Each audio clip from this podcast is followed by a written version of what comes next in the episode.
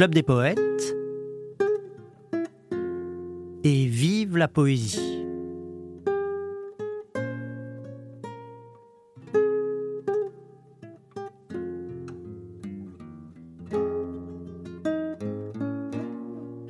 Je m'étais proposé cette semaine de vous présenter une émission sur la poésie québécoise et elle est d'ailleurs presque prête, mais j'attendais pour la terminer un enregistrement que vont me faire mes amis Flora et euh, Adrien d'un très beau poème euh, québécois d'un poète qui est venu au Club des Poètes qui s'appelle Gaston Miron et ce poème s'appelle La marche à l'amour. Mais euh, mes amis n'ont pas eu le temps de faire cet enregistrement aussi bien qu'ils auraient voulu. Ils en avaient fait une première version, mais ils souhaitent améliorer leur enregistrement, donc on, fera ça certainement pour la semaine prochaine ou pour celle qui suit.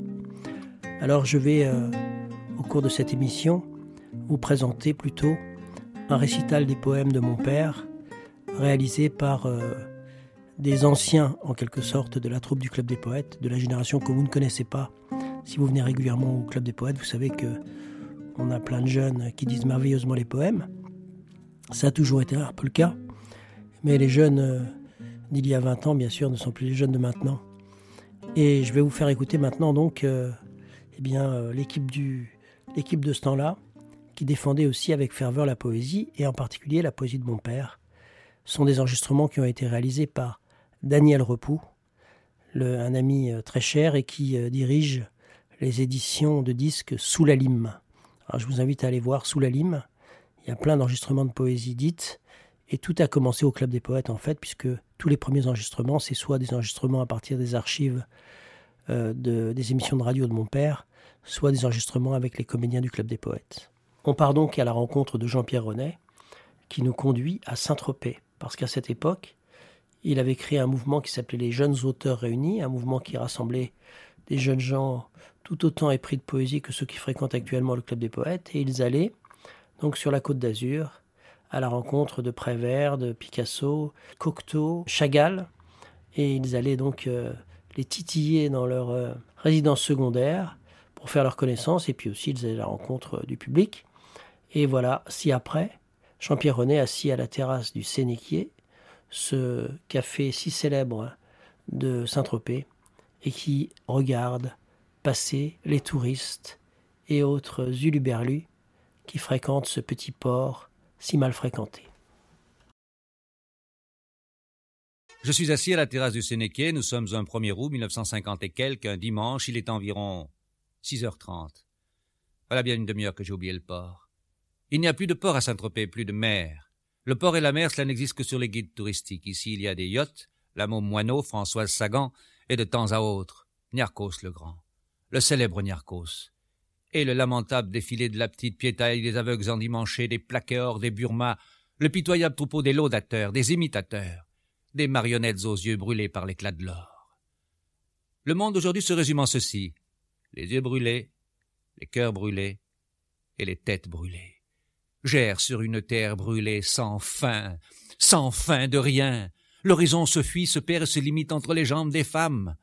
Le plus souvent se bornent-ils, les aveugles, à la contemplation des vêtements de plage multicolores et savants, qui les épuisent avant qu'ils n'aient trouvé la force de les ôter.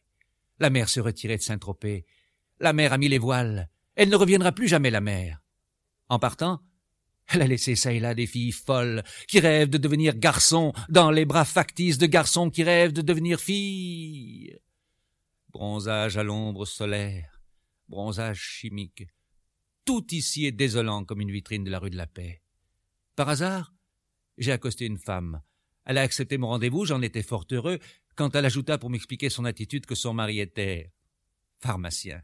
J'en aurais pleuré. Saint-Tropez, priez pour nous. Que la mer revienne dans le port, avec de véritables bateaux chargés de cargaisons d'hommes vrais, et que la pluie balaie des petites ruelles pittoresques du vieux quartier, ces débris d'humanité, qu'on voit flotter sur l'asphalte surchauffé comme des mouches à merde. Saint-Tropez, priez pour nous.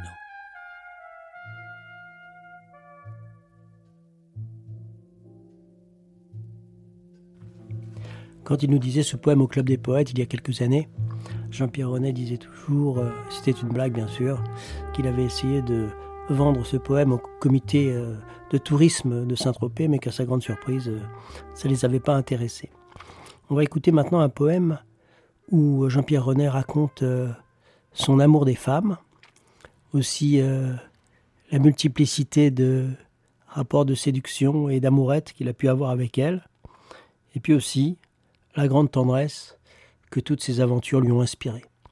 Il s'agit du poème Attire d'elle, attire d'elle, mais elle, E de L E S.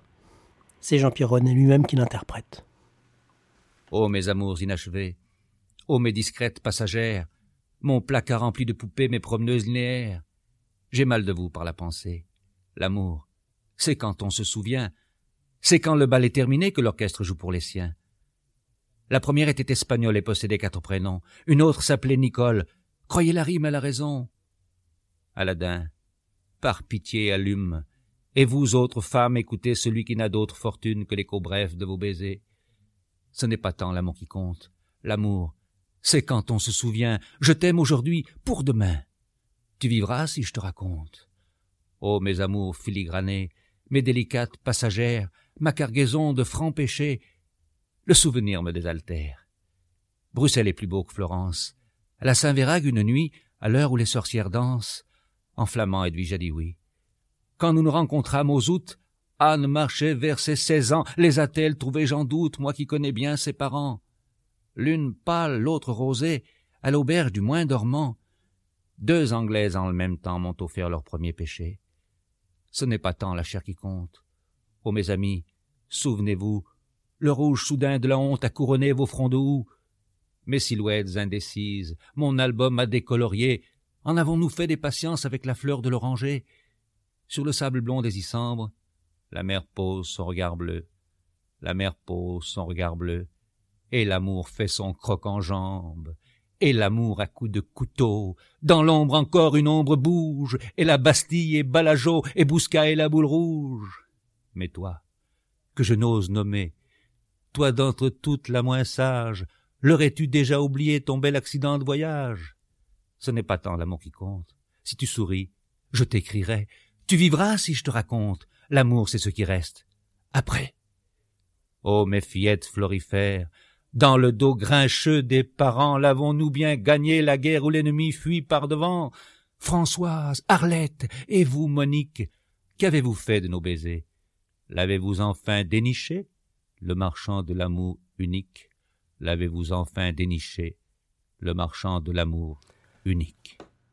Au cours de ces émissions que je vous présente et où j'utilise euh, souvent des archives du Club des Poètes, c'est-à-dire des enregistrements, soit euh, qui appartiennent à des moments que j'ai enregistrés moi-même au Club des Poètes, soit des enregistrements qui ont été réalisés par mon ami Daniel Repoux, soit des archives euh, des émissions à la télévision et à la radio que mon père a présentées pendant de nombreuses années, eh bien, j'ai aussi à cœur de vous faire découvrir la voix de quelques interprètes qui, moi, ont marqué mon enfance et mon adolescence, mais que vous, vous ne connaissez pas. Alors là, on va rencontrer Jean-Pierre Tour. Jean-Pierre Tour et ses deux filles, Céline et Valérie. Jean-Pierre Tour, c'était un postier, mais qui avait été aussi euh, une sorte d'acrobate. C'était quelqu'un qui, avec sa femme Elvire, faisait un spectacle. C'était à la Bastille, au Balageau, je crois. Il faisait un spectacle où il lançait des, des couteaux euh, sur sa femme. Enfin, pas sur sa femme, bien sûr, mais euh, sa femme était appuyée contre une sorte de cible, et puis lui, il lançait des couteaux tout autour d'elle. Et puis aussi, il faisait ce qu'on appelait à l'époque, mais je ne sais pas ce que c'est, des danses apaches. Voilà, c'était un personnage haut en couleur. C'était un type euh, très costaud, très baraqué. Et avec ses deux petites filles, donc Céline et Valérie, eh bien, il chantait euh, les poètes. Alors euh, là, je vais vous faire écouter un poème qu'il a mis en musique qui s'appelle Mon crayon, hein, toujours un poème de Jean-Pierre Renet, où Jean-Pierre Renet fait en quelque sorte une déclaration d'amour à ce crayon qui, à travers la poésie, lui permet d'explorer ses territoires intérieurs. Jean-Pierre Tour, Céline et Valérie interprètent pour nous Mon crayon de Jean-Pierre Renet.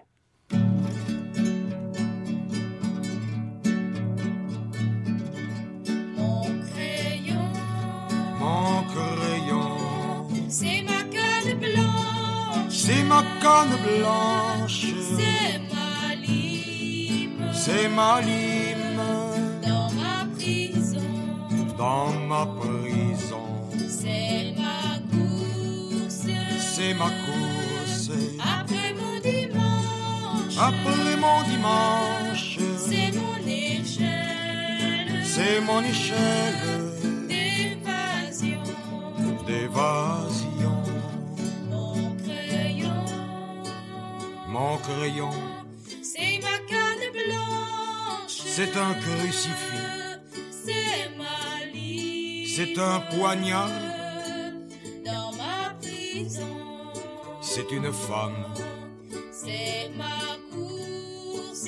c'est quitte mon dimanche. ou double avec la vie. C'est mon échelle. C'est un sourire. C'est une larme. Mon crayon, Mon crayon. c'est ma vraie famille. Un ludion, Un ludion. peut-être un peu fou, Et qui vous offre. et qui vous offre Des jonquilles. des jonquilles Quand vous attendiez Des bijoux. des bijoux. Mon crayon. Mon crayon, C'est ma canne blanche. c'est un crucifix, c'est un poignard, Dans ma prison. c'est une femme, C'est ma course. c'est qui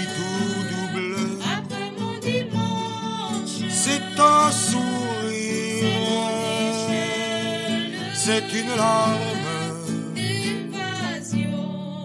mon crayon. Jean-Pierre Tour, Céline et Valérie. Vous venez de les écouter interprétant un poème de Jean-Pierre Renet, et puis moi ça m'a rappelé aussi euh, que Jean-Pierre Tour disait aussi un poème d'Arthur Rimbaud qui s'appelle Le Forgeron. Malheureusement, je n'ai pas d'enregistrement de lui en train de d'interpréter ce poème qui euh, raconte euh, une rencontre imaginaire entre un forgeron et Louis XVI au moment des événements de 93 devant la tour de la Bastille. Et euh, comme Jean-Pierre Tour avait vraiment un physique de forgeron, ou du moins comme on imagine les forgerons, ça donnait un caractère très impressionnant à cette interprétation.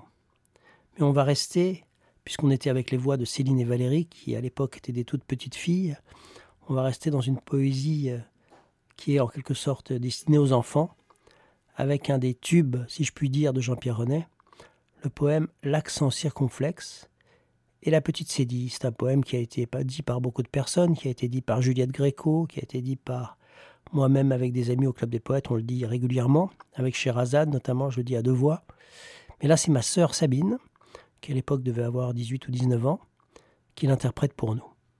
L'accent circonflexe et La Petite Cédille, une histoire d'amour qui a lieu dans les vers d'un long poème, un poème très ennuyeux, et euh, qui est aussi une manière de familiariser euh, les enfants avec les curiosités de la langue française.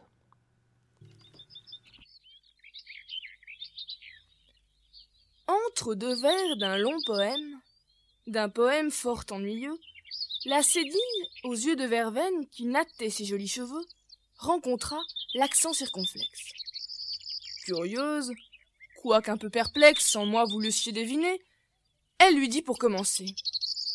Quel bizarre chapeau que le vôtre. Seriez-vous par hasard gendarme ou polytechnicien? Et que faites-vous donc sur le front des apôtres? Est-ce vous la colombe ou la fumée du train? Je suis. Je suis gentil, c'est dit. Le S escamoté des mots de l'autre fois. C'est à l'hostellerie qu'on emmenait les filles. Le S a disparu. Me voici sur les toits. Et toi Que fais-tu, c'est dit, à traîner derrière les garçons?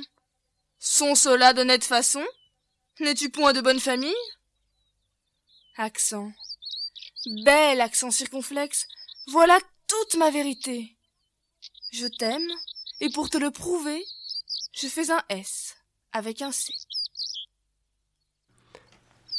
Voilà, c'était ma sœurette qui à l'époque participait beaucoup à la vie du Club des Poètes et puis aussi euh, à l'organisation de notre revue Vivre en Poésie. Une revue qui existe encore d'ailleurs et qu'on essaie de publier de temps en temps. C'est pas toujours évident parce qu'avec les soirées qu'on a tous les soirs au Club des Poètes, bien sûr, euh, il ne reste pas toujours euh, beaucoup de temps pour pouvoir travailler à nos travaux d'édition, mais quand même, nous arrivons à le, faire puisque là, j'espère que un numéro de la revue va sortir dans pas très longtemps. On a un numéro aussi d'une euh, revue que mon fils Timothée crée qui s'appelle Urgence, qui va apparaître, je crois, euh, euh, le 8 ou le 9 décembre.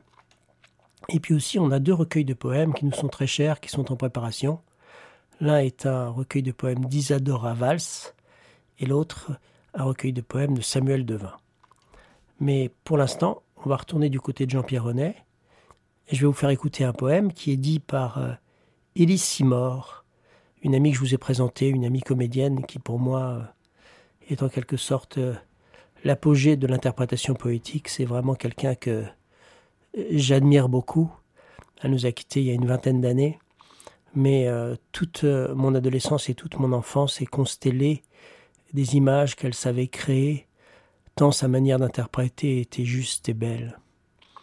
Elle dit là un poème de Jean-Pierre Renet, qui est en quelque sorte une méditation sur le temps, sur notre présence au monde aussi, et sur notre rapport à la création.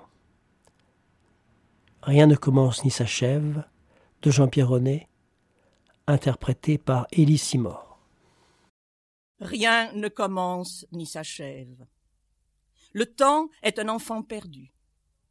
Il est tout à la fois le géant et le nain, vagabond déroulant un rouleau de chemin. Et chacun trime en soi, tout empêtré de rêves dans le labyrinthe des nus. Athlète, terrassé par le lasso des rides. Soldat, frappé debout et mort les yeux ouverts. Dans vos cœurs, à l'envers, par la vie désertée, s'inscrivent les éphémérides à l'encre noire du passé. À quoi sert de lorgner le ciel? La scène se déroule dans un théâtre vide, et l'ange Gabriel dort au creux d'un missel, impuissant et placide sur une image d'or. Ni le feu, ni l'amour, le pauvre amour des hommes, ne peuvent émouvoir le cœur du magicien. Vous aurez beau frapper, ne répondra personne. Je le sais, j'en reviens On reste un peu sur ce thème de l'homme qui euh, chevauche le temps dans une cavalcade insensée. Et euh, on va écouter maintenant un poème interprété par Daniel Journet. Ce poème euh, est un poème qui m'a marqué pour une phrase en particulier qui est dite dans ce poème et qui a un rapport avec la guerre que Jean-Pierre Renet avait vécue quand il était très jeune dans les rangs de la résistance française contre le nazisme. Mais je vous raconterai ça tout à l'heure. Je vous laisse pour l'instant écouter Daniel Journet. Je pense à un cheval. À force de penser à lui, il existe. Je le vois de la falaise. Il n'est jamais moyen. Au bout d'un moment, il entre dans le galop de la mer, puis disparaît. Je suis mort. Nous sommes morts. Et si ce n'est déjà vrai, c'est tout comme. C'est atroce. Il y a des siècles que je ne connaîtrai plus, des pays, des villes, des êtres. Je cherche un homme qui ait le courage de pleurer devant cent mille hommes casqués. Quelque part, on tue quelqu'un qui me ressemble. Je le vois de ma chaise. Au bout d'un moment, il entre dans la mort et disparaît au galop.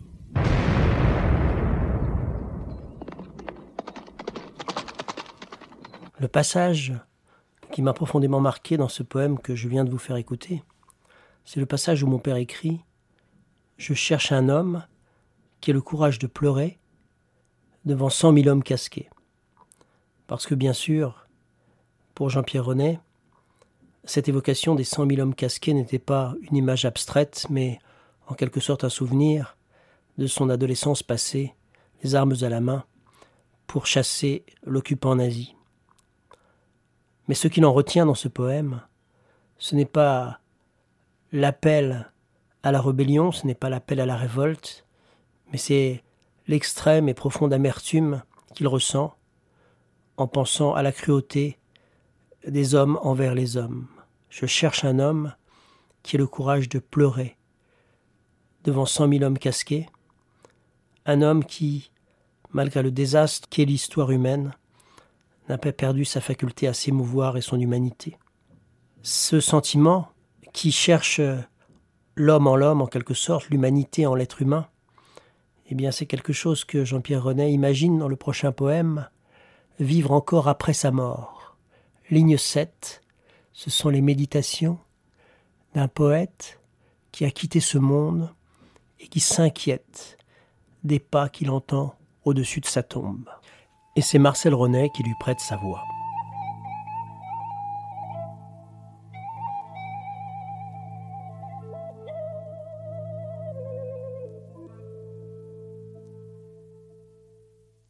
Quelqu'un qui marche sur ma tombe.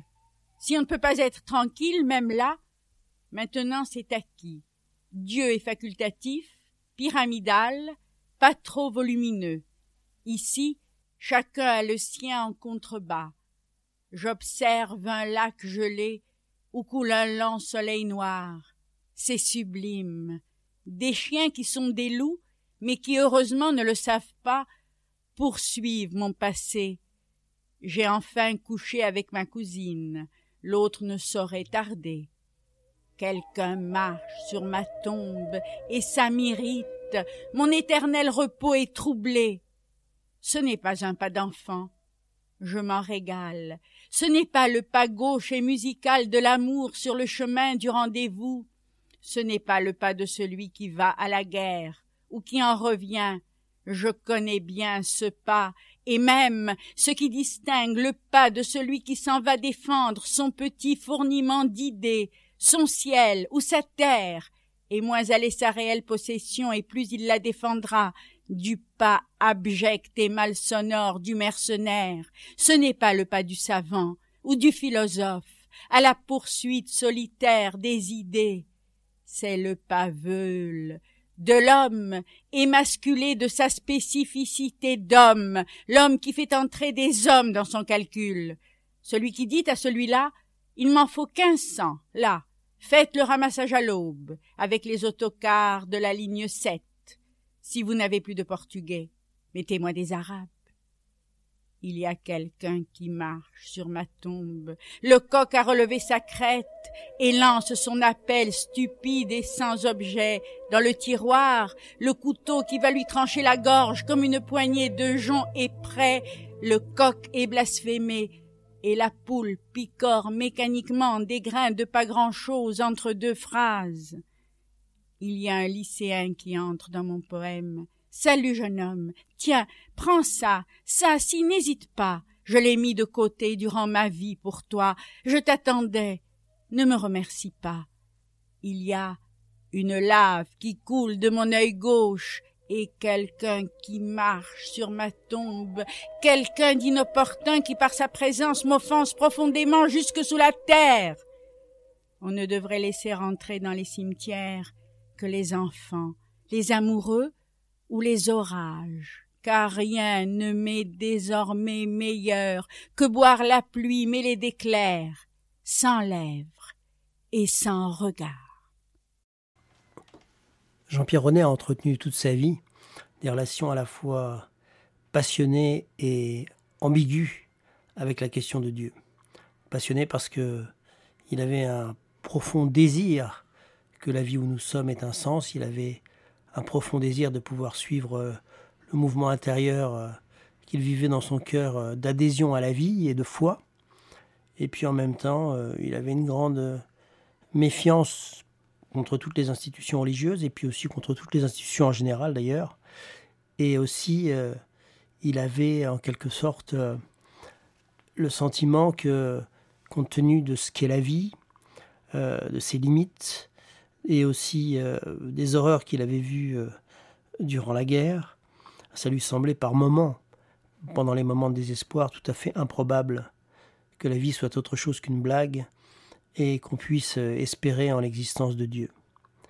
Une fois d'ailleurs, euh, dans cet esprit, il avait demandé à un ami à lui, un ancien camarade de résistance qui était devenu prêtre, le révérend père Capellade, il lui avait demandé donc euh, Est-ce que vraiment tu penses euh, qu'il est possible, compte tenu de toutes les horreurs qu'on a vues euh, pendant la guerre et qui n'ont pas cessé après, parce que les guerres ne cessent pas de recommencer, est-ce que tu as vraiment le sentiment qu'il est possible qu'il y ait une présence bienveillante qui préside à toutes ces aventures?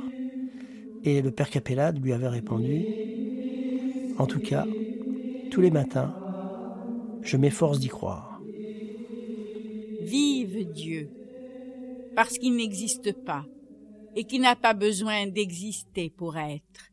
Vive Dieu, parce qu'il occupe le vide incommensurable de nos pensées, parce qu'il est toujours plus loin, toujours plus haut, parce qu'il est malaisé à reconnaître, parce qu'il est l'inaccessible sommet, le puits sans fin, et que la moindre fleur des champs pervenche de son côté. Par-delà les églises et les raisonnements, par-delà les images vendues à des prix prohibitifs aux portes des temples, vive Dieu, quand même, parce qu'il est le concierge des inquiétudes humaines, le palefrenier du ciel, et aussi parce qu'il est un peu nécessaire. Vive Dieu, parce qu'il aide les vieillards et les lâches à mourir sereinement, les lâches, qui mourraient de peur bien avant, si ce n'était l'idée de Dieu qui les prolonge. Vive Dieu, parce que je ne suis pas sûre de ne pas devenir lâche, parce qu'il est la frégate du rêve, la source du moi, et que rien n'est plus beau qu'un enfant à genoux devant la bergerie où dort dans la paille le petit enfant irréel. Vive Dieu, qui d'une humeur égale donne la patience aux moutons et la bonne conscience aux bouchers. Vive Dieu qui donne au premier sa victoire, le lierre au mur croulant et à mon cœur des alternatives sans fin. Vive Dieu quand même.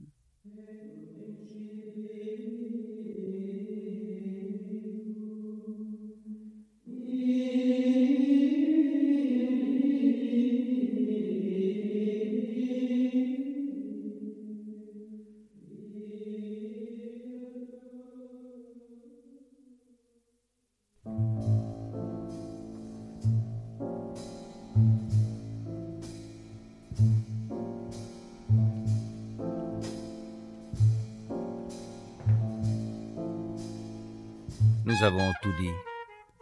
Tout nous reste à dire. Il nous faudra tout délier.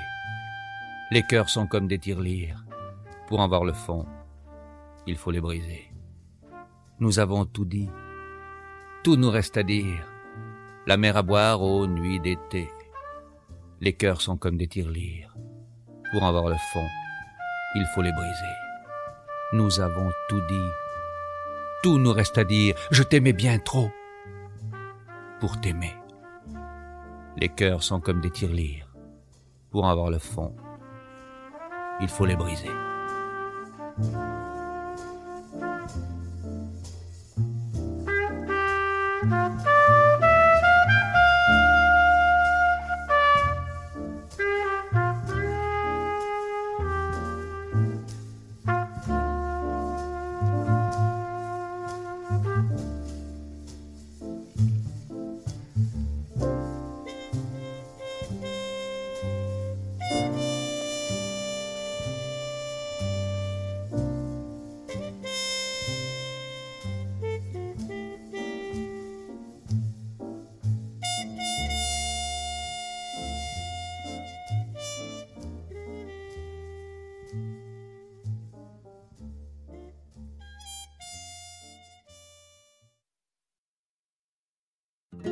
C'était Et vive la poésie, l'émission hebdomadaire du Club des poètes.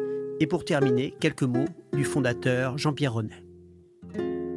Bonsoir amis, bonsoir, qui que vous soyez, où que vous soyez, Si vous avez quelque chose sur le cœur, quelque chose qui passe difficilement, écrivez-moi, écrivez-moi tout de suite comme on écrit à un ami, et nous serons peut-être un peu moins seuls. Bonsoir, à la semaine prochaine, et vive la poésie.